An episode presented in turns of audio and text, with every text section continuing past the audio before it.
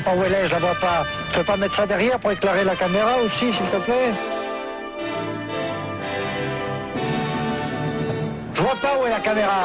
Ça me fout, moi. Bon, allez, tiens. La lumière, allez.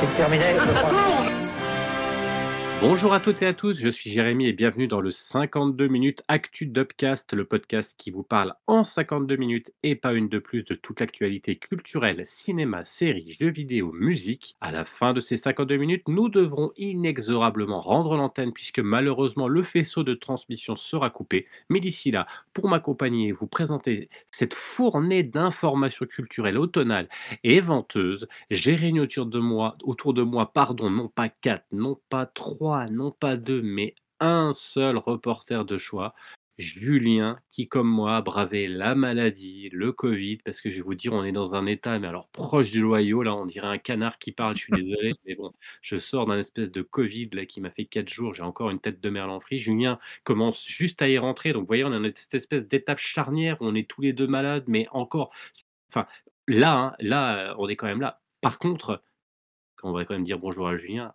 On est quand même là, on est les plus malades et on est là tous les deux. Salut Julien, comment tu vas alors? Salut à toi Jérémy et salut à toutes et à tous. Euh, ça va pas mal, un peu malade. En plus là, on est en prise 2 du podcast, on va le dire, on va, on va rien cacher que voilà. C'est un peu compliqué, mais voilà, c'est voilà, tout, tout est contre nous. Ah là, c'est le, le- le- le vent, on n'a pas parlé du vent à l'extérieur, le- le- la pluie, l'humidité, le bon dîme qui, qui est pas là, hein, ça fait toujours mal au cœur, vous voyez bien. hein. donc, euh, non, non, non, c'est compliqué. Euh, c'est compliqué, mais écoutez, on va y arriver. On va y arriver. Donc, je vous rappelle, hein, on va lancer le minuteur dans quelques instants. On aura 52 minutes parce qu'on a quand même pas mal de news. hein. Si on est là, c'est parce que, comme tu disais, hein, Julien, il y a quand même des choses qui nous intéressent, aussi bien en jeu vidéo euh, qu'en film. Donc, on verra, il y aura pas mal de, petites informations et des plus grosses. Et euh, on va commencer avec le cinéma, si ça, si ça te va. Et on attend juste peut-être le lancement de notre, de notre chrono. Je vais répondre. Tout de suite, là? Ah bah Ça a oui. commencé Bah oui, ça a commencé. L'émission a commencé Bah, on est à l'antenne depuis 5 minutes. Eh bien, écoute, Julien, je te laisse la parole pour euh, ta première news. Ouais, je voulais parler un petit peu de, de Mission Impossible. hein. Alors, euh, c'est vrai qu'on en a. Je sais plus si on en a tellement parlé dans le podcast de, de Dead Reckoning. Euh, Peut-être dans la partie sur les, euh, sur les conseils. Euh, alors, je t'avoue que moi, je me souviens plus tellement de la fin de Mission Impossible, mais effectivement, c'est une partie 1, donc on attendait la partie 2. Et donc, moi, j'étais relativement impatient de, voir la suite du film qui était prévu pour juin 2024. Euh, sauf, bah, c'était prévu en juin 2024 jusqu'à la, grève des acteurs. Alors, on avait parlé de la grève à la base des scénaristes qui a été euh, bah, plus ou moins, euh, plus ou moins terminée. hein. Mais par contre, la grève des acteurs, elle, continue toujours à Hollywood. Euh, et elle menace d'ailleurs euh, encore beaucoup de projets de, à Hollywood. hein. Je pense que dans le- là, il faut s'attendre à ce qu'il y ait énormément de, de, euh, de, comment, de, de films qui soient, qui soient reportés. Euh, et en fait, là, c'est officiel, puisque Mission Impossible, alors on va dire 8 ou Mission Impossible 7, partie 2, hein, et on en reparlera notamment du, du titre, a été reporté à mai 2025. Ah, Euh, merde. puisque en fait le tournage, euh, le tournage a été euh, suspendu. Euh, alors à la base ils avaient suspendu le tournage quand il fallait faire la promo, quand Tom Cruise est parti faire la promo du film. Et là évidemment, euh, comme il y a une grève des acteurs, ils peuvent plus tourner et ils auraient apparemment tourné environ 40% du, euh, du second film. Et autre nouvelle en fait, c'est que cet épisode ou cette suite va changer de nom. Euh, elle sera plus représentée comme la suite de Dead Reckoning. Alors la raison à ça, c'est que chez Paramount, en fait, ils sont assez déçus euh, par le succès du film au box-office, qui a, qui a généré quand même 567 millions de dollars pour un budget de 291. Alors voilà, c'est quand même des grosses, grosses sommes. hein, mais par rapport à ce qu'ils attendaient, j'imagine, c'est euh, bah, loin de ce qu'a pu générer, je sais pas, un Super Mario Bros, de ce qu'a pu générer un Barbie. Alors vrai qu'il était calé entre Barbie et Oppenheimer, hein, il a peut-être souffert de ça, parce que notamment il s'est fait piquer toutes ses salimax par euh, le film de Nolan. Donc voilà, et ce qui pourrait po- laisser penser que la Paramount s'est dit, bah, on va peut-être revenir avec un autre film, peut-être calibré un peu différemment et qui sera pas, euh, au moins dans le titre, la partie 2, la suite directe de Dead Reckoning. Alors, il faut voir comment ça va se présenter. Mais euh, voilà, c'est vrai que là, ça fait quand même euh, un an de, report, donc on va attendre bah, pratiquement un an et demi, voire deux ans pour voir le nouveau Mission Impossible. Alors, un, déjà, euh, je suis pas trop étonné, donc je pense que quelque part, euh, je me demande si ça les arrange pas un peu, hein, de remettre un peu euh, sur les rails euh, une, une machine Afrique, une pompe Afrique énorme, parce que c'est quand même un super, euh, un super succès, normalement, à la base, hein, c'est quand même des, une valeur sûre en termes de qualité, en termes de blockbuster, et puis de, de c'est peut-être ce qui marche le mieux à l'heure actuelle, donc peut-être que c'est pas une excuse, mais ça permet quand même, je pense, de de se dire: «OK, on va recalibrer tout ça» et alors tu l'avais vu toi, il me semble? Ouais, ouais, je l'avais vu, ouais. Et tu avais tu avais été, oui, c'était pas mal, mais peut mieux faire, c'est pas le meilleur, quoi? Bah, moi, j'avais été un peu déçu, heu, voilà, j'en attendais tellement, en fait, je pense que c'était le blockbuster que j'attendais le plus cette année. Et heu, voilà, on en avait je crois qu'on en avait parlé, hein, dans le dans le podcast des des conseils si vous voulez le réécouter, parce que je crois que pratiquement tout le monde l'avait vu. Moi, le côté un peu, hem, grand méchant avec l'IA, ça m'avait un peu un peu saoulé et le film est très long et je trouve pour un film d'action où vraiment tu dois, heu, bah, tu dois en mettre plein les yeux. Alors évidemment, le film, il en met plein les yeux, il y a des séquences qui sont dingues, la séquence de fin, heu, avec la moto, il y a la séquence aussi de la de la course-poursuite avec la petite voiture, il y a la séquence dans l'aéroport, heu, qui est vraiment dingue. Il y a plein de choses qui sont vraiment excellentes, mais voilà, alors je sais pas si c'est lié en fait la qualité du film, de ce qu'on peut en penser par rapport au au succès. Heu, je pense qu'il est pas très bien tombé. En plus, tu vois, tu pouvais te dire, bah, Tom Cruise, il avait cartonné avec, Tom Gun, heu, Top Gun Maverick. Tu pouvais te dire, bah, voilà, c'est quand même, c'est une valeur sûre, Tom Cruise, il va encore rouler sous le box sur le box-office. Bah, ça a été moins le cas finalement et c'est d'autres films qui, qui ont qui Ouais, ont ce rôle-là. Il y a eu aussi de la concurrence, un peu, pas déloyale, mais de la concurrence éto étonnante et qui rafraîchissait un peu. Je crois qu'on a eu quand même pas mal de blockbusters et et les gens, je me demande s'il y a pas une petite lassitude aussi du gros blockbuster, blockbuster de l'été et et la petite surprise, c'était quoi? C'était Barbie, hein, qui Ouais, avait Barbie, ouais, ce que je disais tout à l'heure, ouais, Barbie et Oppenheimer aussi qui a vraiment, ah et et en fait, c'était des styles un peu différents et pour l'été, enfin moi je je sais que, tu vois, par exemple, qui qui est pas raté un Mission Impossible, bah là, étrangement, heu heu, en famille, heu et cét enfin en famille en tout cas avec, madame, on a préféré aller voir Barbie que Mission Impossible qui était long. Et puis, je sais pas, on avait envie de sourire et être confortablement assis dans un canapé, ouaté, sympathique à regarder ça plutôt que d'avoir du suspense et je pense que et je pense que je suis pas le seul dans ce cas-là. Je crois que, bah, le Barbie ou alors Oppenheimer, c'était un peu plus cérébral peut-être avec, heu, un acteur aussi et qui a le vent en poupe, hein, puisque c'est l'acteur principal de Peaky Blinders. Je crois que les gens je crois que les gens avaient peut peut-être ce besoin et alors j'espère que c'est pas le c'était pas le film de trop pour Tom Cruise, hein, où les gens disent: «Ça y est, on était oh, à la vue de Top Gun, heu, notre Graal est arrivé, maintenant il va en maison de retraite». Peut-être aussi, hein. Ouais, ça peut ça peut jouer aussi, hein. C'est vrai qu'il commence à faire son âge et heu, voilà, quand tu tu le vois courir, ça commence à faire un peu c'est un peu un peu bizarre, quoi, mais bon. Heu, non, je pense qu'il est pas très, très bien tombé. Après, il y a c'est pas des mauvais résultats non plus, mais je pense Non, qu'ils pas en des attendaient c'est pas un peut-être mauvais plus et film. heu, tu vois, peut-être qu'ils attendaient que ça tape le milliard, comme d'autres films. Là, Ouais. il est à quoi? Je disais sept 600 000 567 000 Bon, voilà, c'est pas catastrophique non plus, hein. Pour compléter ce que tu es en train de dire, c'est que c'est vrai que le cinéma américain et l'Amérique est formidable parce que finalement, il y a Joe Biden, alors attention, ça va prendre avec des pincettes et et bien sûr, comme je vais vous le dire, ça va être un brin exagéré, mais il y a de ça quand même et finalement, c'est quand même relativement drôle. Joe Biden, hein, le président des États-Unis, hein, celui, vous savez, qui parfois se trompe un peu dans les prénoms de ses petits-enfants, ou il oublie qu'il en a, enfin, vous voyez, ça fait un petit peu bon, il y a toujours un côté un peu, heu heu, grand-père Simpson, je trouve, heu, quand on voit quand on voit Joe Biden. Alors après, voilà, hein, demeurant, il a l'air attachant, il a peut-être une très, très bonne équipe, je me permets pas de juger le politique ici, mais en tout cas, des fois, il me fait un peu flipper, j'ai l'impression qu'il Enfin voilà, il y a des trucs un peu ubuesques. Bref, et bah, figurez-vous qu'il se serait, alors je dis au conditionnel, hein, heu, senti concerné et finalement menacé, en fait, par la montée de tout ce qui est intelligence artificielle et vous allez tout de suite savoir où je veux en venir. Heu, par le biais de quoi, hein? Alors quand je parle d'intelligence artificielle, hein, c'est bien sûr, vous savez, il y a la montée de toutes les AI, heu, génératives, heu, ChatGPT et cetera, hein, pour citer les plus connus et c'est vrai que c'est un outil, on en parlait, il y a un an et là, ça a été fulgurant, tout le monde ne parle que de ça.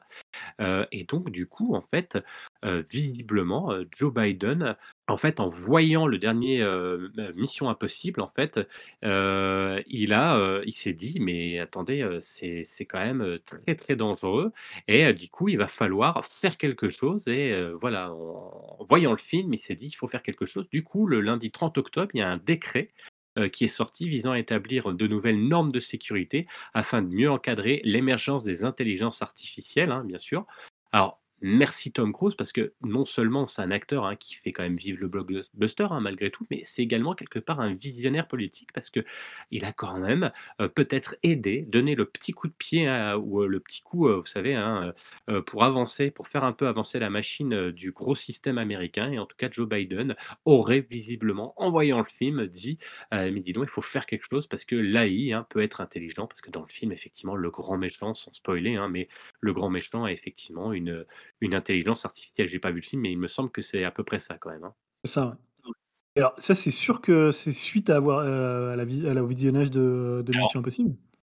C'est ce qu'ils disent dans Variety, et il aurait vu le film et il aurait dit: «Non mais il faut faire quelque chose». Alors après je pense qu'il est pas tout seul, hein, je rappelle depuis le début, hein, heu, c'est quelqu'un je pense qui a besoin aussi qu'il y ait une équipe autour de lui. Je pense que l'équipe lui en avait parlé, mais visiblement ça a été l'élément déclencheur. C'est ça qui était assez drôle, quoi.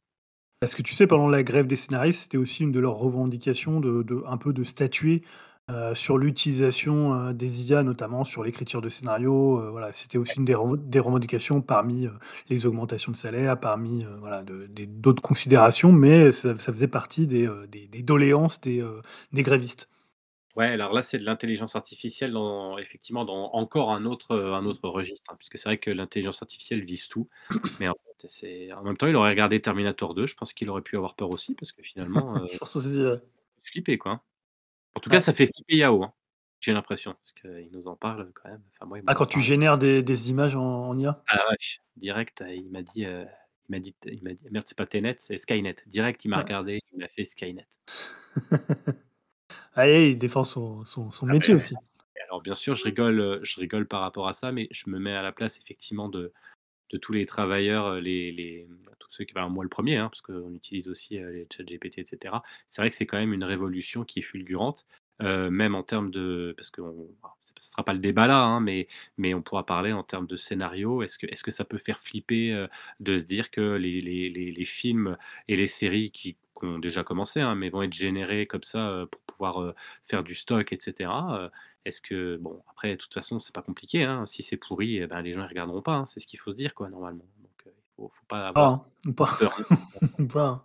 À la limite, si l'intelligence artificielle fait une meilleure série qu'un gars qui aurait fait un truc pourri, ben, tant. Tu vois, genre Jo genre Joséphine Ange Gardien avec une IA, peut-être que ça sera mieux. Ah bah pas, écoute, hein. beh bah, tu sais quoi? Tu sais quoi?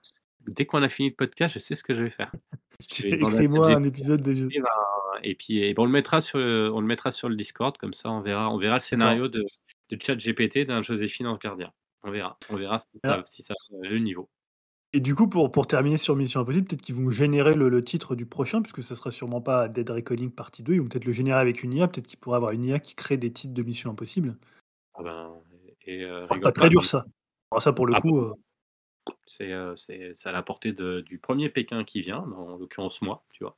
Ou toi, tu verras, on pourra le faire. Voilà, c'est nous qui allons créer le titre de Mission Impossible. Bon, ça va pour cette, heu, news? On a fait le tour de Mission Impossible, Bah ouais. donc oui, qui qui est important aux Ouais. États-Unis finalement, peut-être plus Et rendez-vous en 2025 donc hein, pour le prochain. Ouais, alors ça par contre, ouais, enfin bon, faut déjà que je regarde celui-là, donc ça va, Ouais, ça me laisse le temps, ça te laisse le temps. D'ailleurs, c'est étonnant parce que tu te dis si c'est une suite directe, alors là, tu as l'impression qu'ils vont changer, mais est-ce qu'ils vont ressortir le le Dead Reckoning pour que les gens ils soient un peu tu vois, si ça fait 2 ans, ouais, c'est pas tu peux déjà te dire, les gens vont un peu avoir oublié ce qui se passait dans le 1er quoi. Peut-être qu'ils vont faire un petit truc, heu, une sorte de previously ou alors ils vont le ressortir en salle. Tu vois, un peu comme là, pour les 3 mousquetaires, ils ressortent le tu peux retourner voir le 1er là. Ouais, Toujours ouais, ouais, com alors j'ai toujours compliqué j'ai quand tu as des des parties, heu, 1, partie 2, heu, Ouais, pour maintenir les gens dans le truc quoi. Je vais te dire, hein, honnêtement, hein, c'est pas, heu, voilà, hein, on en reparlera dans 2 ans, mais heu, tu vois, je fais mon devin, tu sais, là, je fais mon Nostra ne Nostradamus, putain, j'ai j'ai vraiment du mal, j'allais dire Nostradamus. Notre mon Nostradamus.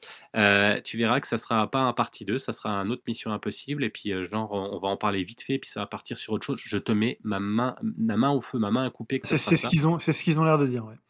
Mais c'est sûr, c'est sûr, c'est évident et hop, ça va passer crème. On va dire: «Non, non, mais il y a eu il y a eu les grèves des scénaristes, il y a eu tout ça». Hop, on n'en parle plus, on a dans Guingamp et hop, c'est parti. Ils vont le cancel eux-mêmes. Non, mais c'est clair, hein, c'est clair. Bon, on passe à est-ce que tu as une autre, une autre annonce cinéma? Ouais. Est-ce que si je te parle de Houle Saotienne, heu, ça te parle? Heu, alors non, heu, non. Donc, bah, c'est un réalisateur, taïwanais, hein, donc là, ce que je veux dire, c'est un peu une triste nouvelle puisque, Houle Saotienne, on va l'appeler HHH, hein, pour, pour les intimes, a décidé de mettre fin à sa carrière en raison de graves problèmes de santé. Donc en fait, il souffre, heu, depuis pas mal d'années déjà de la maladie d'Alzheimer. Donc dans un 1er temps, ça semblait pas avoir d'impact sur son travail, heu, de réalisateur, mais en raison d'un il a contracté un Covid qui s'est avéré être un Covid long, bah, il serait aujourd'hui atteint un peu comme Bruce Willis d'une forme de démence, heu, qui l'empêche de reprendre son travail, sur son dernier film qui s'appelait, Land River. Heu, donc il est né en je crois qu'il est né en 47 donc heu, il doit avoir, heu, 47, ça doit faire, heu, 78 ans. Il est pas, tu vois, si vieux là. On, dans le cinéma, là, on a vu, heu, bah, il y a Scorsese qui a, je sais plus, plus de 80, là, c'était un peu la les les papys, heu, réalisateurs du cinéma qui qui sont Mmh. revenus. Il y a eu Ken Loach, il y a eu Bellocchio, il y a eu, heu heu, Miyazaki, il y a eu, heu, Scorsese qui ont sorti, heu, chacun, heu, un film bah, voilà, dont on a plutôt parlé, donc tu peux encore faire des très, très bons films et des grands films, heu, passés 80 ans, donc il n'était pas si vieux que ça pour le le cinéma. Alors ceux pour ceux pour, heu, qui connaîtraient pas, Houtsao donc il a commencé sa carrière de cinéaste dans les années 80, mais c'est surtout à la fin des années 90 qu'on l'a découvert, notamment en France, avec, heu, Goodbye South Goodbye et surtout Les Fleurs de Shanghai. Et pour ma part, hein, je pense que, bah, le le film qui l'a vraiment, peut-être fait connaître à toute une génération, c'est Millennium Mambo, et Quelques années après, il y a eu Sweet Time, hein, donc c'est 2 films qu'ont révélé une, une jeune actrice à l'époque qui s'appelait Chooky, qui s'appelle toujours Chooky et qui est notamment dans son dernier film, le dernier film qu'il a réalisé en 2015 qui est, heu, The Assassin, donc qui est un film d'époque. Heu, voilà, donc heu, moi je me souviens avoir vu, avoir pris vraiment un choc à l'époque de Millennium Mambo quand je l'avais vu en salle, à sa sortie, donc je crois que c'était 2001 ou quelque chose comme ça, 2000 ou 2001. Heu, un choc à la fois esthétique parce que c'est un cinéaste qui est, heu, vraiment, heu, voilà, qui était, un peu le chef de file de toute la vague taïwanaise et qui était un peu ce qu'on appelait la nouvelle vague de Taïwan et qui était un cinéaste vraiment très, très esthétique. Et pour ceux qui peuvent on peut encore voir, hein, d'ailleurs, Millennium Mambo, il existe il est ressorti, je crois, là, en version peut-être en Blu-ray, voire peut-être en 4K.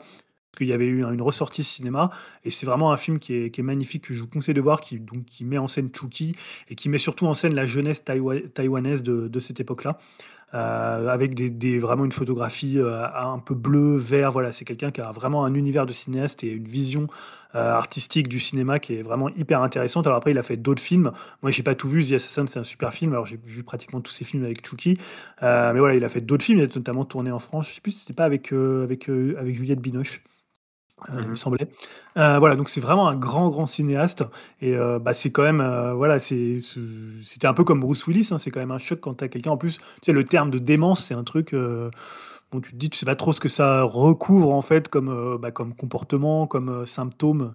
C'est, voilà, c'est un peu flippant, quoi. Bah, d'autant plus que, heu, de Taïwan, heu, moi j'en connais pas d'autres, heu, réalisateurs, et alors d'ailleurs je connais pas du tout je connais de nom, de réputation et je crois que j'en ai j'ai pas vu ou j'ai vu des extraits mais je je j'ai absolument aucun souvenir de Bah, je te je alors te conseille je te conseille vraiment alors il y a Les Fleurs de Shanghai aussi qui est aujourd'hui un de ses films les plus, heu, les plus révérés, hein. Il y a beaucoup de de cinéastes comme, heu, Bertrand Bonello qui qui s'en revendiquent. Hem, c'est vraiment aussi un grand film avec, je crois que c'est, Tony Leung dedans. Mmh, mais voilà vraiment les les les 2, heu, Millennium Mambo et Sweet Times qui est un film à entre guillemets «à sketch», hein, avec 3 histoires, juste reliées par des thèmes. Heu, un peu comme a fait le japonais Hamaguchi, heu, l'année dernière, heu, après Drive My Car. Voilà, c'est des, c'est vraiment des très, très beaux films. Moi, je te conseille celui-là et évidemment, il y a Chooky qui qui explosait à l'époque, hein, qui était toute jeune. En plus, qui venait pas du tout du du cinéma, heu, Chooky, je crois que c'était un mannequin, limite, tu vois, qui était qui avait fait des photos un peu hautes, qui qu'il avait, heu, qu'il avait repéré et qui est, voilà, qui est devenu une sorte de star du cinéma, du cinéma, asiatique. OK, ah bah, c'est malheureux, hein, après, Ouais. Bah, ouais, ouais, ouais. Après heu heureusement, heu, heureusement et tu parlais de Scorsese qui a effectivement encore, les certains papys qui qui arrivent à tenir la route et bien la route alors, on en reparlera sûrement, dans la dans la séance.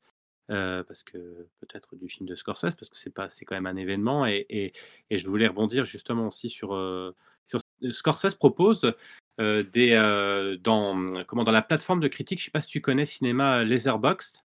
Ouais, Letterboxd, ouais, ouais, j'y Voilà, étais, mais je j'y suis plus, mais heu, bah, voilà, pas en mal, fait, heu, Scorsese, heu, propose en fait des les films, heu, des films en fait, heu, qui, hem, qui sont ce qu'il appelle lui des c'est marrant, ce sont des des compagnons en fait de s tous ces classiques en fait, heu et de dire en fait quels sont alors c'est pas forcément des films qui s'inspirent, alors même si c'est de l'inspiration, mais c'est vraiment pour lui des liens qu'il y a entre ces films et du coup il a mais il a une liste qui est pharaonique, hein, je vous invite à aller voir et il raconte en gros, heu, donc c'est Scorsese qui parle: «J'aime l'idée de rassembler différents films dans un seul programme. J'ai grandi en voyant des doubles métrages, des programmes dans des maisons de répertoire, des soirées de films d'avant-garde et des salles de spectacle.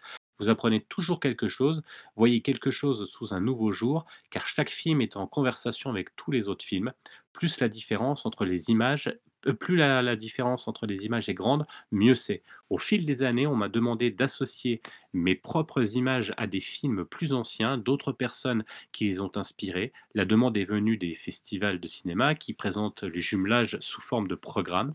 Les termes inspiration et influence ne sont pas tout à fait exacts. Je les considère comme des films compagnons. Parfois, la relation est basée sur l'inspiration. Parfois, ce sont les relations entre les personnages. Parfois, c'est l'esprit de l'image. Parfois, c'est bien plus mystérieux que ça. Et donc, du coup, il propose une liste euh, euh, de, ces films.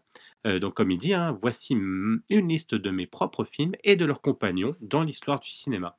Et voilà, je trouve que c'est hyper intéressant. Il y a beaucoup de films, que je connais absolument pas, mais on se dit, heu: «C'est génial» parce que parce que ça permet de de alors il y a des films qu'on connaît aussi, hein, je vous donnerai quelques exemples, mais de se dire: «Ah tiens, je suis curieux d'aller voir ça» et ça va me ça va m'ouvrir le champ un champ du possible énorme.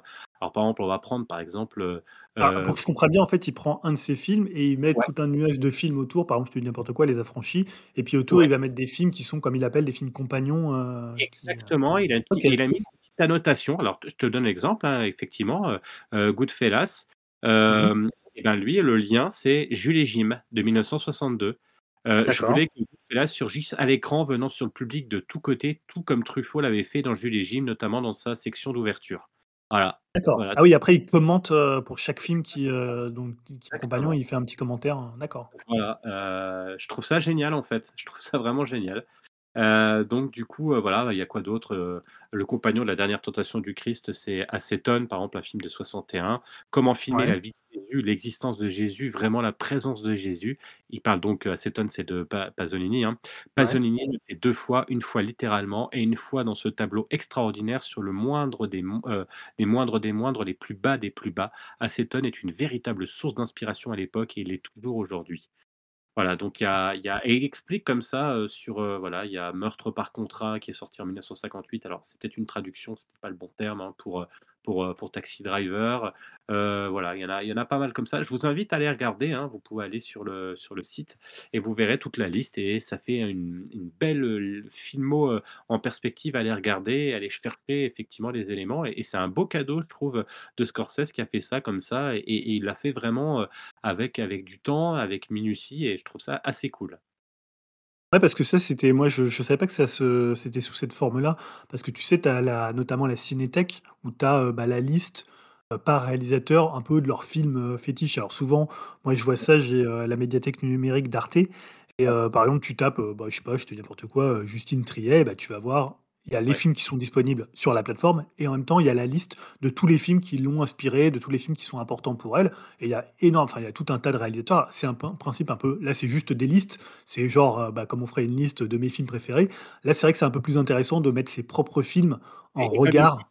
moi, en fait, ce qui m'a marqué par rapport à tout ce qu'on voit, parce que l'influence, c'est facile, tout un en fait, on écoute n'importe quelle critique d'art, de cinéma et cetera. L'influence, de toute façon, on peut tout mettre. Je trouve, le critique peut mettre toute l'influence parce que de toute façon, forcément, tu auras, les cahiers du cinéma, tu vas avoir la nouvelle vague, tu vas avoir le cinéma de classique et cetera et des fois, c'est un peu pompeux et c'est pas, tu vois ce que je veux dire? Des fois, moi, ça me je me perds un peu là-dedans. Là, ce que j'adore, c'est la notion de compagnon. C'est-à-dire que ouais.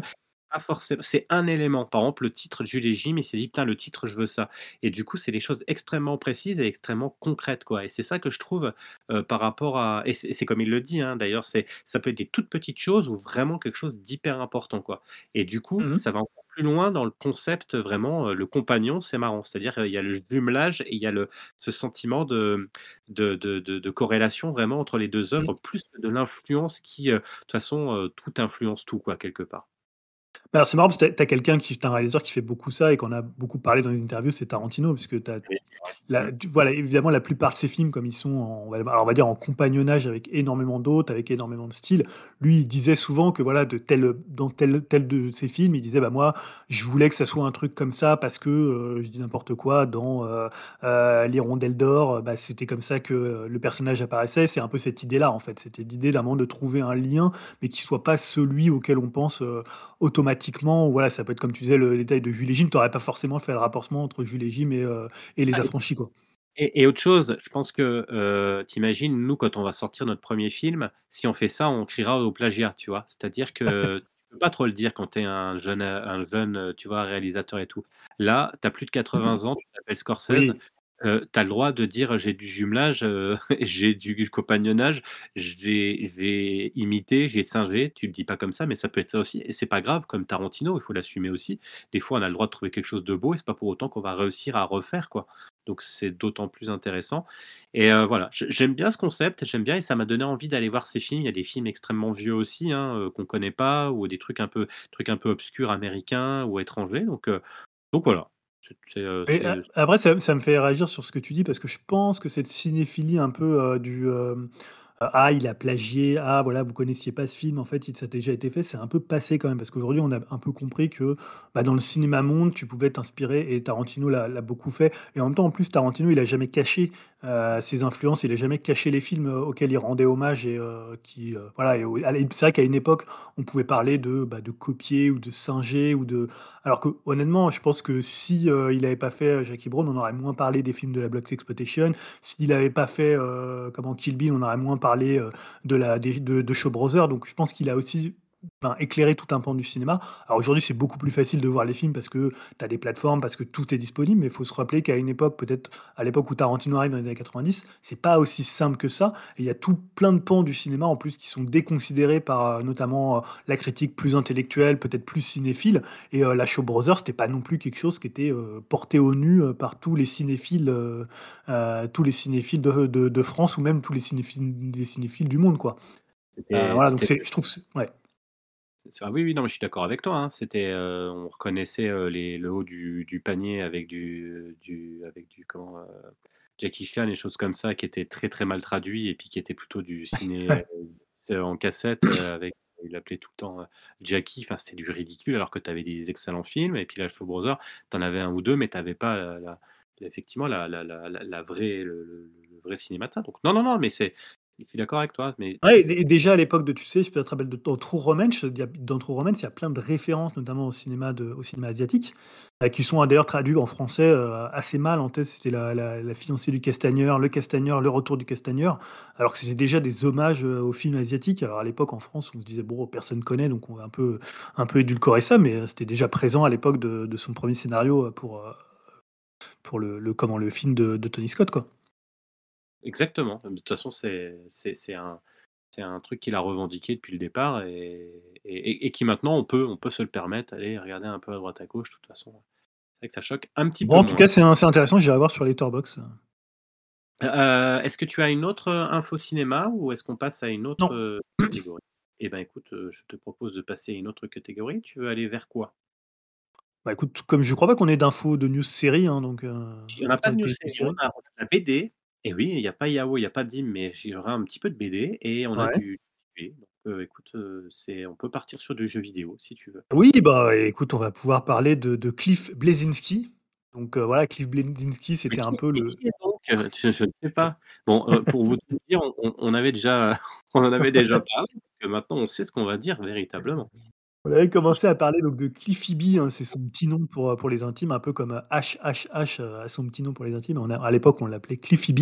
Bah, Cliff Bleszinski, hein, c'était un peu le golden bug du jeu vidéo, à l'époque de la Xbox 360 et même un petit peu avant, donc dans les années, on va dire, je pense que c'est années, heu, 2000, heu, 2010 plutôt. Et puis j'ai ma je crois que c'est ça, hein, 2010 ou un quelque chose comme ça. Heu, bah, voilà, à l'époque où sa franchise, donc Gears of War, hein, roulait sur l'industrie et la concurrence, en gros jusqu'à l'épisode 3. Et bien, en fait, là, il a repris la parole dernièrement pour évoquer, heu, la série chère à son cœur, hein, c'est lui qui le dit, Gears of War. Et il a déclaré qu'à la manière de ce que Santa Monica avait fait pour God of War, en 2018, Gears aurait besoin d'un reboot à la God of War. Donc sous-entendu, en changeant le point de vue du jeu, peut-être le ton, le gameplay, tout comme les aventures de Kratos étaient passées d'un beat'em all 3D assez classique, hein, et puis qui avait peut-être fait un petit peu son temps, à un jeu solo narratif avec caméra à l'épaule, bah, qui est désormais assez classique, hein, puisque c'est un peu ce que tout le monde fait aujourd'hui, notamment chez les, les PlayStation Studios, avec du narratif, de caméra à l'épaule, heu, des, heu, relations Et avec de la réussite quand même, parce qu'il faut pas se le cacher, on avait on avait kiffé quand même le 1er, hein. Ah oui, moi j'ai adoré God of War. Après là, je parce que là, tu vois, il disait: «Bon, il faudrait peut-être le changer», mais c'est vrai qu'aujourd'hui, la formule God of War et même la formule Naughty Dog aussi, elle est un peu repris par tous les jeux, heu, PlayStation Studios. Tu vois, heu, les derniers Spider-Man, c'est un peu cette même idée, d'avoir peut-être un jeu un peu plus mature, heu, avec des thématiques un peu plus, un peu plus fortes et peut-être moins être dans un jeu comme on avait, tu vois, God of War où c'était limite un jeu un peu de, de, castagne et un peu, un peu de bagarre, hein, comme on dirait, comme on disait quand on était plus jeune. voilà, donc c'était un peu mettre le, le ton le ton du, jeu d'une manière un petit peu, un petit peu différente. Et bah, Cliffy B, pour ça, il a dit qu'il était disponible, hein, puisqu'aujourd'hui, il est plutôt dans un rôle de, de consultant. Et euh, donc d'ailleurs, il a interpellé Phil Spencer en lui disant bah, Phil Spencer, tu as mon numéro, euh, tu peux m'appeler. Ce qui est d'ailleurs sympa pour le studio qui s'occupe de Gears of War, hein, puisque c'est The Coalition. Alors je sais pas s'il a des bonnes relations avec euh, le studio en question sur Gears. Je n'ai jamais lu que c'était des mauvaises situations, des mauvaises relations, mais tu te dis quand même un type qui arrive et qui te dit bon bah écoutez les gars, si moi je suis disponible si vous voulez relancer la franchise et refaire quelque chose. Ouais. Peut-être que commercialement, peut-être que de dire, euh, par parce qu'ils vont pas mettre le nom du gars, parce qu'on l'aura oublié, moi je suis déjà oublié, tu vois? Mais par contre, par les créateurs de, euh, tu vois? Peut-être que ça c'est bon c'est bon Ouais. peut-être. Bah, après lui, ce qu'il disait, c'est qu'en gros, il avait des idées et déjà qu'à l'époque de Gears of War, il avait envisagé, euh, de faire évoluer la formule de la série. Alors pour ceux qui connaissent pas Gears of War, c'est un TPS, avec du du cover shooter. C'est même un peu le jeu qui a popularisé le cover shooter, hein, en prenant une base de Resident Evil 4 et en ajoutant, en ajoutant cette idée de cover shooter. Euh, et lui, il avait déjà dit à l'époque qu'il avait l'idée d'en faire un, jeu à la première personne, donc un, FPS plutôt qu'un TPS. Euh, voilà, alors après, c'est toujours la question est-ce que c'est une série qui a besoin d'un reboot? Enfin, d'un reboot, pas forcément d'un reboot euh, du 1, mais vraiment d'une nouvelle, d'un nouveau souffle en fait. Enfin, pour moi, le, le, le, bah, jeu, le jeu, le particulièrement 2, hein, c'est un jeu que moi j'avais fait, on avait fait avec un ami en coop. Bon, c'était, mais je me rappelle d'un hiver à Noël où on s'était fait, mais c'était mais juste épique avec des scènes plus folles les unes que les autres. À un moment, on est dans le avec sa tronçonneuse parce qu'on a une espèce d'arme qui se transforme en tronçonneuse pour faire du du du cac, enfin des trucs de fou, vous imaginez même pas. Euh, même s'il y en a encore des jeux comme ça à l'heure actuelle, mais je trouve avec cette nervosité, ce rythme et ces décors, là, on est dans le ventre d'un espèce de monstre où il faut les tuer, ces différents cœurs et ça n'arrête pas, c'est ça enchaîne. Alors il y a presque un côté nanardesque, hein, on est bien d'accord, on est dans une espèce de de alien, mais même si le lore se tient, hein, parce qu'il y a il y a les il y a les personnages qu'on retrouve, qui évoluent, qui fils euh, des héros. Enfin voilà. Mais, euh, mais, moi, je trouve que c'est vraiment, ça marque déjà une époque. Ça marque, ça marque une époque révolue quand même parce que c'est un genre euh, qui, à la limite, on a, moi j'aurais envie de retrouver ce genre parce qu'on l'a plus. C'est-à-dire que là maintenant, on a beaucoup plus de jeux avec un scénario long, avec un jeu qui dure 40, 50, 60 heures. Et, et aller, je trouve, vers la facilité et faire ce que fait God of War, je me dis, ça serait dommage. Moi, je serais plus à me dire, vas-y, eh ben, le culot, c'est qu'on va reprendre peut-être euh, ce qui avait été fait dans les trois, euh, pousser les potards encore plus à fond, comme ça avait été le cas, par exemple, pour Doom. J'avais trouvé que c'était une putain d'idée d'avoir refait Eternal Doom, etc., plutôt que d'avoir fait euh, enfin Doom. Vous voyez, c'était quand même le jeu de bourrin. on a fait un Doom 3 qui était un Doom 3 qui, qui était plus proche d'un jeu d'horreur. Et en fait, ils, ont, ils ont tout rebooté et ils ont fait le Doom, mais avec des graphismes de ouf, avec une musique de dingue, avec une énergie de fou. Et je me dis, putain, mais il faudrait foncer, tête baissée, reprendre ça et pousser encore plus les potards à fond. Et je crois que les gens, en tout cas moi le premier, ça me donnerait envie, je serais presque capable de retourner chez Xbox rien que pour voir ça et de retrouver en fait dans les pattes cette, énergie, cette inertie, cette, cette, ce dynamisme qu'en fait on ne retrouve plus en fait parce que là maintenant il y a ce côté un peu plus calme et, un peu soulevé aussi j'ai envie de dire c'est mal dit mais où on met de la difficulté, on met une technique très particulière. Moi j'aimais bien le rythme de, ce genre de truc très arcade on va dire.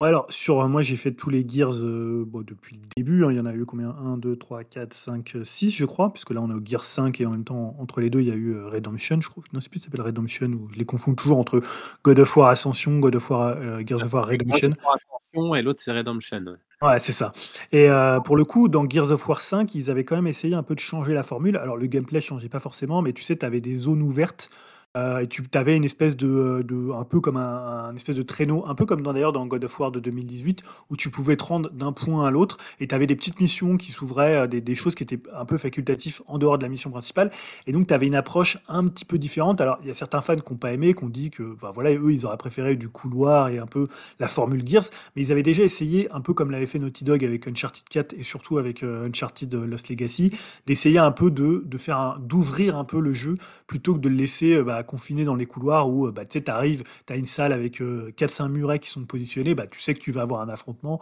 et puis après tu as une cinématique. Donc c'est ça qu'ils voulaient peut-être aussi un peu éviter. Je sais pas si c'est totalement convaincant sur Gears of War 5. Moi, c'est plutôt un jeu que j'aimais beaucoup plus que le 4 qui était pour le coup très inégal. Mais je, je pense quand même que c'est un jeu qui a besoin d'un nouveau souffle. Euh, voilà, soit tu fais un jeu qui techniquement tabasse tout, et euh, voilà, parce que c'était ça à l'époque. Fallait voir à l'époque quand Gears of War euh, premier du nom est sorti, c'était une tuerie. Ouais, une tuerie. Ah, techniquement, c'était c'était ouf. Hein. Je parle du 1, du 2, du 3. Franchement, enfin, le, le, gars qui aime la science-fiction, qui aime Aliens, donc l'Alien 2, de, de Predator, de, de, de, comment, de Cameron. De Cameron, ouais. Euh, voilà, le, le, deuxième, mais, mais c'était, enfin, moi, quand je, la première fois, mais c'est ça, quoi. C'était un marine, si tu cours, tu as des bestioles, tu défonces tout, tu cours. Et, et en plus, c'est tellement maniable. Et puis le fait de pouvoir, se, ce que tu disais tout à l'heure, se cacher, en fait, et de rattaquer et tout, c'était mais, mais jouissif et jubilatoire, quoi. ouais. voilà. Et en plus, c'est un jeu que tu pouvais faire en coop, que tu pouvais faire en coop en ligne, que tu. Euh On retrouvera pas ça, de toute façon. C'est ça qui est malheureux, c'est que peux pas retrouver ça. C'est-à-dire que même s'ils font en première personne, bah, ça va être un, ça va être quoi? Ça va ressembler à, ça va être plus du Doom dans ces cas-là. Ouais, comme tu disais, peut-être c'est un reboot à la Doom ou enfin un reboot, un, un, nouveau souffle à la Doom. Ouais, pourquoi pas Mais mais ça sera plus, on va pas retrouver de toute façon. Euh, sauf les nouvelles générations qui découvriront ce jeu peut-être parce qu'ils n'ont pas pu découvrir à l'époque ce que nous on a pu jouer, mais on sera, j'ai malheureusement peur, forcément déçu quoi. Parce que le coup de faire du God of War, bah, on l'a déjà eu, donc maintenant on ne sera pas surpris non plus parce qu'on l'a déjà eu. Donc si Gears fait la même chose, ou alors ils partent sur un truc complètement différent. Mais après, après je suis curieux, hein, ça peut être cool, hein. mais bon, euh, je sais pas trop ce que ça peut donner. Ouais, ouais, moi c'est. Alors là, normalement, le, Gears of War 6 c'est toujours prévu, hein, c'est toujours The Coalition qui est dessus. Euh, je suis pas sûr que ça va être un truc qui va révolutionner la formule. J'ai plutôt l'impression qu'ils partent sur une formule avec quand même quelques petits ajustements, mais voilà, j'ai l'impression qu'ils vont quand même rester fidèles. Tu vois, un peu comme Halo, ils ont tenté avec Halo Infinite de faire un jeu en monde ouvert, mais toujours en conservant le gameplay d'Halo. Alors c'était à moitié réussi, moi j'ai trouvé, c'était pas un mauvais jeu, mais par rapport à ce qu'était Halo à une époque jusqu'à Halo, on va dire Halo 3 le coup, moi aussi, là, je les ai tous faits. Et, voilà, au bout d'un moment, c'est une série qui a besoin bah, de peut-être de se renouveler, d'apporter quelque chose de différent. C'est pas évident hein, quand tu as une série comme ça avec un gameplay qui est aussi, euh, qui est aussi, euh, bah, qui, est, aussi installé. Ouais. Je pense qu'à un moment, il faut savoir arrêter aussi et puis partir sur autre chose ou garder, ou garder, le, garder l'univers. Tu fais autre chose. Alors ils l'ont fait, hein, parce qu'il y avait Resh aussi chez Halo, je crois, hein, des, des, jeux. Ouais, ouais, qui était un petit peu différent. Alors après, ils ont fait pour euh, Gears of War, ils ont fait un, tu sais, un tactical. Oui, oui, oui, mais à un moment, je pense qu'il faut savoir, arrêter arrêter, faire autre chose, quoi, parce que sinon ça, c'est redondant, quoi, ou Peut-être, ouais. Ouais, peut-être. Après, peut-être que moi, je disais ça à l'époque de God of War, Ascension ou de God of War 3 et finalement God of War 2018 puis, Ragnarok, moi j'ai moins aimé Ragnarok, mais ça reste quand même des jeux qui ont réussi à relancer l'intérêt autour de la licence, quoi. Relancer l'intérêt, oui, je suis d'accord. Après, tu vois, Ragnarok, c'est déjà presque le le trop, quoi, tu vois? Presque, hein, j'entends. on aura on aura un nouveau, hein, de toute façon, un autre. Euh, un DLC d'ailleurs, c'est une petite news qu'on peut donner, on n'en a pas parlé, mais il y, a un DLC, euh, enfin, un DLC pour Ragnarok qui devrait arriver, euh, un standalone. Ah, eh ben, eh ben, écoute, peut-être. Bah, non, mais c'est très bien parce que ça, ça, relance quand même un jeu qui est pas non plus quand même une purge, hein, loin de là, quoi. Non, non, carrément. Une autre news de jeux vidéo? Euh, bah, oui, tout à fait, ouais, euh, bah, je voulais parler un petit peu d'Alan Wake 2, hein, qui est, euh, qui est sorti là, vendredi dernier, je crois, le 27 octobre. 13 ans après la sortie du premier opus, sur 360, hein, donc on a quand même attendu pas mal de temps. Voilà, le retour d'un jeu qui a fait à la fois qui a fait beaucoup parler parce que le jeu a eu quand même des bonnes critiques, il y a eu, un bon retour presse et en même temps, bah, on en avait un petit peu parlé, lorsqu'on avait évoqué la la dématérialisation du, jeu vidéo il y, a, il y, a, 15 jours, je crois, notamment avec des news euh, autour de, Sony. Je sais pas si tu as vu ça, hein, le jeu est uniquement sorti en dématérialisé, c'est-à-dire qu'aujourd'hui, bah, si tu veux l'acheter, c'est pas la peine d'aller euh, chez Micromania ou à la Fnac ou le, commander sur Amazon, puisqu'il est disponible uniquement sur les stores, donc sur le store Xbox et sur le store PlayStation, et sur, même pas Steam, il est disponible sur Epic Game Store, puisque c'est Epic qui est l'éditeur du jeu. Donc ça, ça a fait quand même une grosse polémique puisque j'ai vu, voilà, il y avait notamment pas mal de joueurs, pas mal de quelques youtubeurs qui, euh, alors qui appelaient pas vraiment un boycott, mais qui disaient, bah moi, tant qu'il sera pas en version euh, physique en boîte, euh, bah, je, ne le prendrai pas. Alors c'est vrai qu'il y avait pas forcément les, vrai que les explications qu'avait donné Remedy, donc le studio finlandais, auteurs du jeu et Epic, c'était pas les trucs les plus, je trouve les plus concluants en termes d'excuses. Alors déjà, ils avaient mis le jeu à un prix de 60 euros, ce qui est déjà un peu différent du côté 80 euros quand tu arrives sur un store, versus, heu, 60 euros ou 50 euros chez ton Leclerc ou, voilà, dans ta boutique. Souvent, voilà, les jeux des maths sont beaucoup plus chers. Donc là, ils s'étaient adaptés aussi pour, pour avoir un marché avec un prix qui était proche, heu, du marché physique. Et heu, par contre, une des justifications, c'était: «Ouais, bah, ça permettra que, heu, on puisse faire des mises à jour jusqu'au dernier moment et que finalement le jeu, il soit plus polish». Alors ce qui était pas le cas, parce qu'il y a eu quand même pas mal de bugs, hein. Moi-même, j'ai commencé le jeu dimanche et il y a eu il y a pas mal de bugs, de sous-titres, heu, qui apparaissent pas ou qui apparaissent en retard, de tu as notamment des bugs de de de voix qui sont assez étonnants. C'est-à-dire tu joues en français, alors moi je joue pas en français donc j'ai pas eu ces bugs-là. Je joue en anglais, mais tu joues en français et ça switch d'une langue à l'autre. Donc tu as un personnage qui va parler en anglais et tu as un personnage qui va te répondre en français, quoi. Voilà, des bugs, heu, des bugs un peu comme ça. Donc ça prouve que bon, cette excuse de dire: «Bah, voilà, on va polish le jeu jusqu'au dernier moment» et là, ils ont encore sorti un patch aujourd'hui, heu et heu, ces derniers jours avec plus de 200, heu, 200 mises deux 200 améliorations du jeu. Donc voilà, il y avait encore du taf et voilà, le le fait de le sortir uniquement dématérialisé, c'était peut-être pas la bonne raison. Mais voilà, moi j'ai vu qu'il y avait plein de gens qui, heu, voulaient pas l'acheter. Alors c'est toujours un peu dommage parce que tu as un jeu quand même qui ça fait 13 ans qu'on l'attend. C'était un jeu qui a bidé à l'époque, donc tu étais pas sûr d'avoir une suite, donc tu as quand même une suite. Alors OK, elle sort qu'en dématérialisé, je comprends qu'il y a des gens qui soient pro physique et qui achètent que du physique. C'est vrai que c'est peut-être aussi un mauvais signal que tu tu peux envoyer, heu heu, à l'industrie et surtout, voilà, un studio qui est quand même Remedy, c'est un studio qui est assez différent de ce que peut Ouais. faire d'autres. Ils ont vraiment un style à eux, heu, que ce Et soit pour Max Payne à l'époque, pour que ça soit Alan Wake, pour que ça soit pour Control, même pour Quantum Break. Ah, tu Ouais, non, ce que j'allais dire en plus, alors je je veux pas te spoil, mais moi j'ai vu des des des trucs, il y a des il y a des moments dans le jeu, j'ai jamais vu ça, hein. Je peux pas te Ah dire, ouais? mais ouais, ouais, j'ai franchement, j'étais là, je fais, heu, enfin, j'ai halluciné. Enfin, mmh, c'est hyper couillu. Alors, heu, je mais je me demande, enfin, te dis pas parce que tu tu découvriras, je suis tombé par hasard sur un live et cetera et je me dis: «Qu'est-ce que c'est ça?» je comprenais pas ce que c'était, en fait, donc heu, je me suis posé jusqu'à ce que je comprenne, heu, ce que c'était ce jeu, en fait, que c'était Alan Wa Alan Wake 2. Je précise que j'ai pas fait le 1 et Ouais. je me suis «Putain, ils ont été loin» et après effectivement, quand on voit Max Payne, quand on voit tout ça, c'est c'est le enfin, je suis pas étonné parce que tout de suite, j'ai pensé à Max Payne et tout, ces choses-là, heu, mais c'est en termes d'esthétisme que là, ça m'a fait marrer parce que, heu, tu verras, c'est une scène dans un une espèce de alors c'est pas une boîte de nuit, mais une salle de concert et cetera. Tu as tu as tu Ah ouais, j'ai entendu parler de ça, ah bah, voilà, tu vois? J'en suis j'en J'ai suis pas encore là, mais heu voilà, donc heu, je te j'en dis pas plus parce que je te spoil pas, mais tu vois, comme ça, tu comprendras, et j'avais ja en fait, je crois que j'ai jamais vu ça dans un jeu vidéo et je me dis, «Putain, c'est c'est» alors après, c'est peut-être même presque trop parce que ça dure longtemps, tu vois? Mais c'est hallucinant, enfin, c'est ouf, quoi et je me dis: «Putain, mais incroyable, quoi, il faut que le jeu marche, quoi, c'est pas possible cette équipe, il faut que» Ah bah, ouais, c'est ouais. Moi, je t'ai dit, je suis quoi, à 5-6 heures de jeu et je prends mon temps. Mais déjà, tu enfin, voilà, ils ont un tel univers et ça fait tellement plaisir de revenir dans l'univers d'Alan Wake. Là, en plus, c'est un mélange entre True Detective et Twin Peaks: heu, The Return.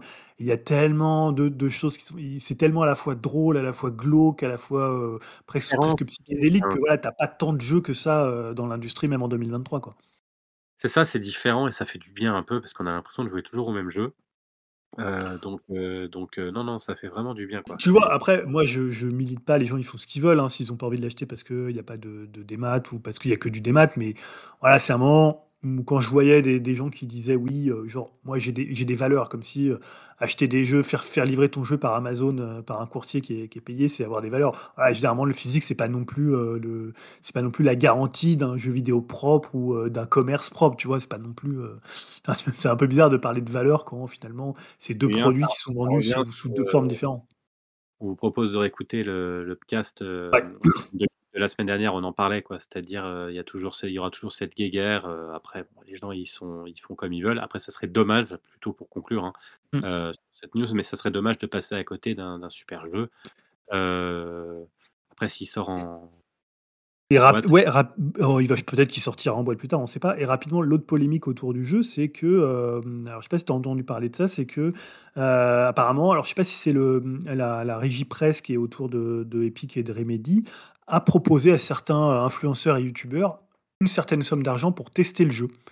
Heu, ce qui est quand même assez étonnant. Alors je vous renvoie à la vidéo, heu, YouTube de Gags, hein, qui est un qui est youtubeur, heu, qui est à la fois un développeur de jeux vidéo, il a bossé avec Arcane, heu, qui est français, hein, heu, qui a bossé avec Arcane, avec Arcane Studio et qui a une chaîne, heu, vous tapez Gags, heu, G-A-E-A G-A-G-G-Z, heu, voilà, vous il y a ses vidéos, il fait des plutôt des vidéos assez drôles et plutôt, heu, plutôt intéressantes et donc lui, il a dit qu'il avait reçu, heu, notamment un mail, donc, heu, alors il a pas dit de qui ça venait, c'était une régie presse, pour dire: «Bah, voilà, si vous testez il y a une rémunération si vous voulez tester le jeu en avance par rapport aux autres».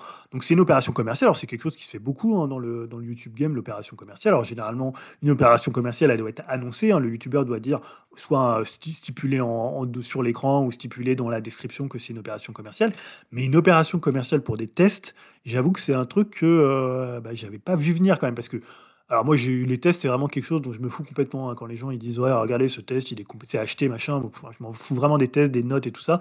Heu, bien sûr, on les regarde tout ça quand tu achètes des jeux, mais moi, je sais à peu près les jeux que je vais acheter dans l'année. Mais tu te dis quand même, le test, ça reste quand même le l'endroit où il y a un esprit critique qui s'exerce et si tu fais un test pour les gens qui te regardent alors que c'est une spon un sponsor, heu, alors et en plus tu le dis pas, ça c'est encore pire, mais c'est quand même un peu le dernier endroit où je me dirais: «Putain, ils vont faire quand même ils vont payer pour qu'on fasse un test, quoi».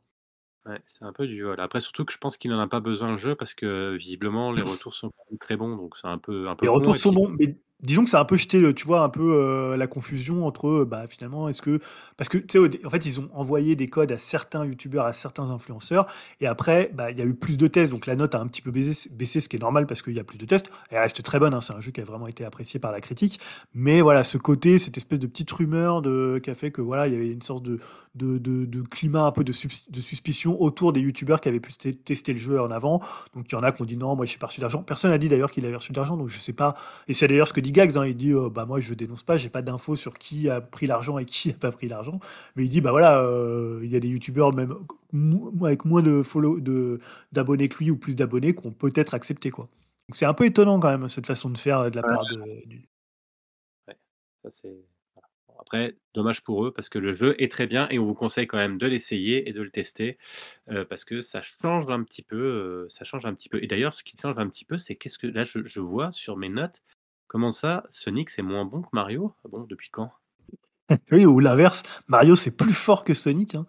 Heu, bah, c'est une guerre du passé, hein, d'un passé très lointain, hein, qui a refait surface en octobre dernier, puisque 3 jours d'int à 3 jours d'intervalle sont sortis un jeu 2D Sonic et un jeu 2D Mario.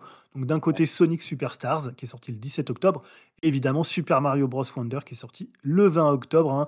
Un duel, heu, qui jadis enflammait nos cours de récréation, hein, entre Sonic le progressiste et Mario le conservateur. Alors on n'avait pas ces termes-là à l'époque, mais c'était un peu ça, c'était un peu, bah, Sonic il est cool et Mario il était quand même un petit peu ringard à l'époque, même si après les années passant, on s'est dit quand même que les jeux Mario étaient quand même bien meilleurs que les jeux Sonic.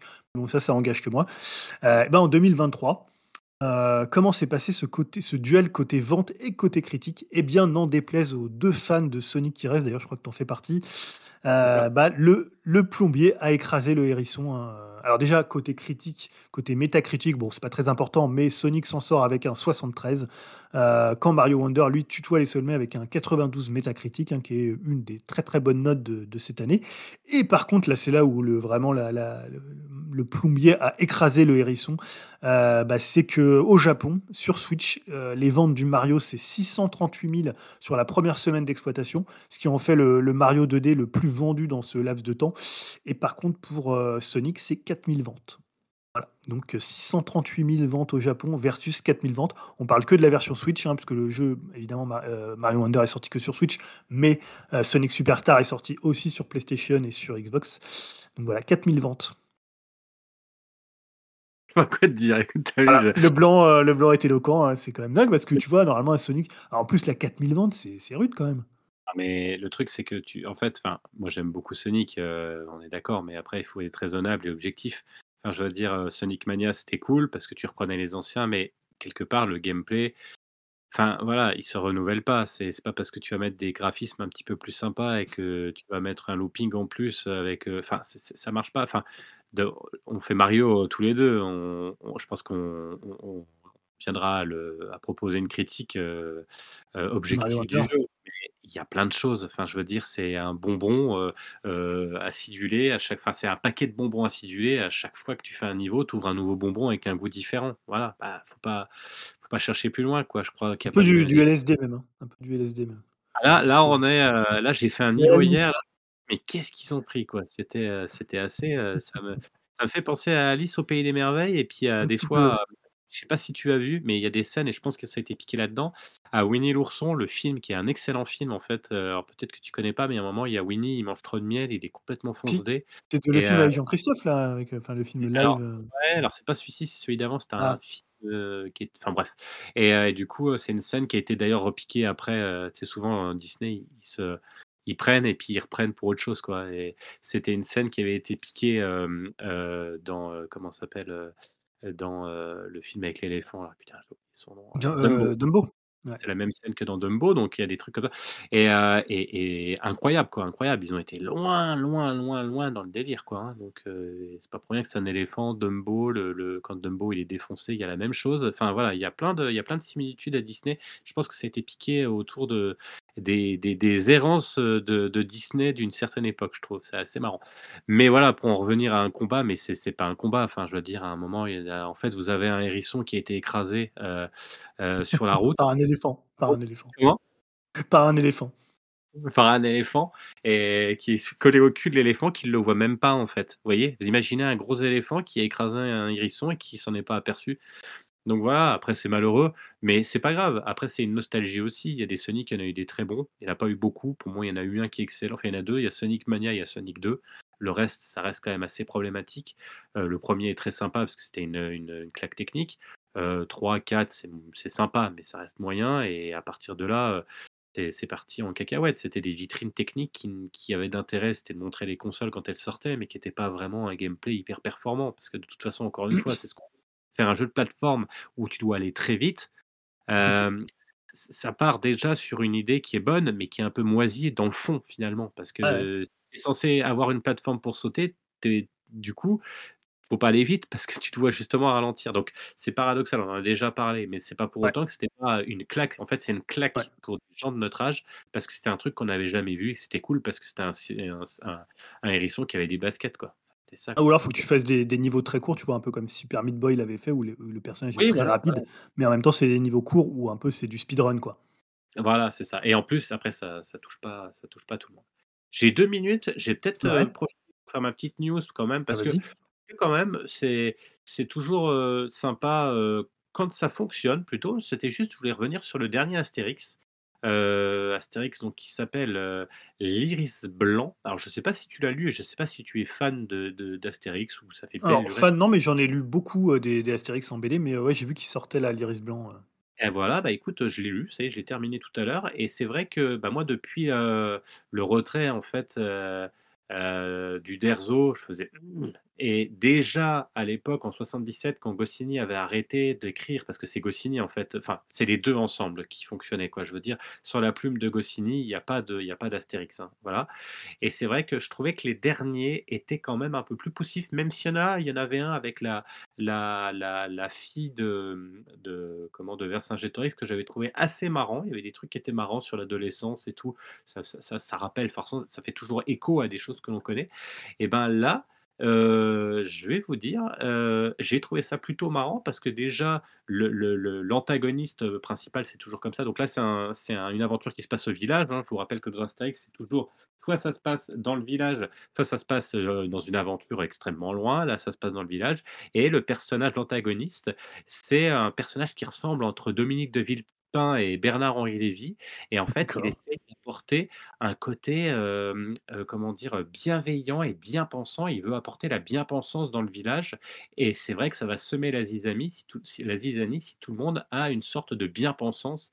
Vous voyez, hein, c'est une critique forcément, sur le wokisme et sur toute la société actuelle. C'est plutôt bien vu et pourquoi c'est bien vu? Parce que c ils ont changé en fait, de, de comment dirais-je? De de scénariste. C'est le même dessinateur, parce que ce dessinateur est bluffant, hein, il est excellent, mais ils ont mis Fab Caro qui avait fait la BD déjà, heu heu, qui s'appelle, heu, Zai Zai Zai et du coup, voilà, c'est des Gaulois qui essayent de lutter contre la pensée positive.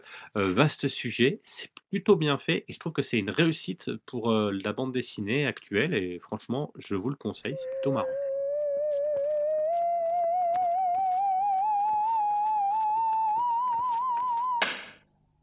T'as aimé, toi, Charlotte, euh, Astérix?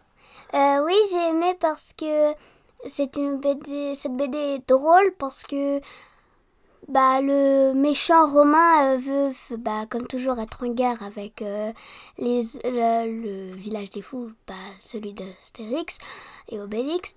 Donc il va trouver une nouvelle technique pour qu'ils soient tous gentils, qu'ils arrêtent de faire la guerre. Sauf que bah, Obélix et Astérix, eux, ils veulent que leur village soit normal. C'est quoi être euh, normal, alors, du coup Bah, normal, c'est faire euh, la bagarre tout le temps, quoi. Ouais. Et qu'est-ce que t'as aimé, du coup? Euh, moi, j'ai aimé quand ils essayent de, bah, de tout, de tout remettre en ordre. D'accord. C'est drôle cette fois-ci ou pas? Euh, oui, c'est plutôt drôle, Bon, super, merci alors. surtout à la fin. Ah bah ça, mais par contre, on ne dit pas, tu sais qu'il faut pas dire pour les gens. Oui. Super. Bah, merci, Charlotte. De rien. Merci, vieux fer. Mmh. Rien de plus exquis qu'un œuf de parapluie. Comment? Déjà 8 heures. Les émissions de Téléchat sont terminées. Je vous rends l'antenne.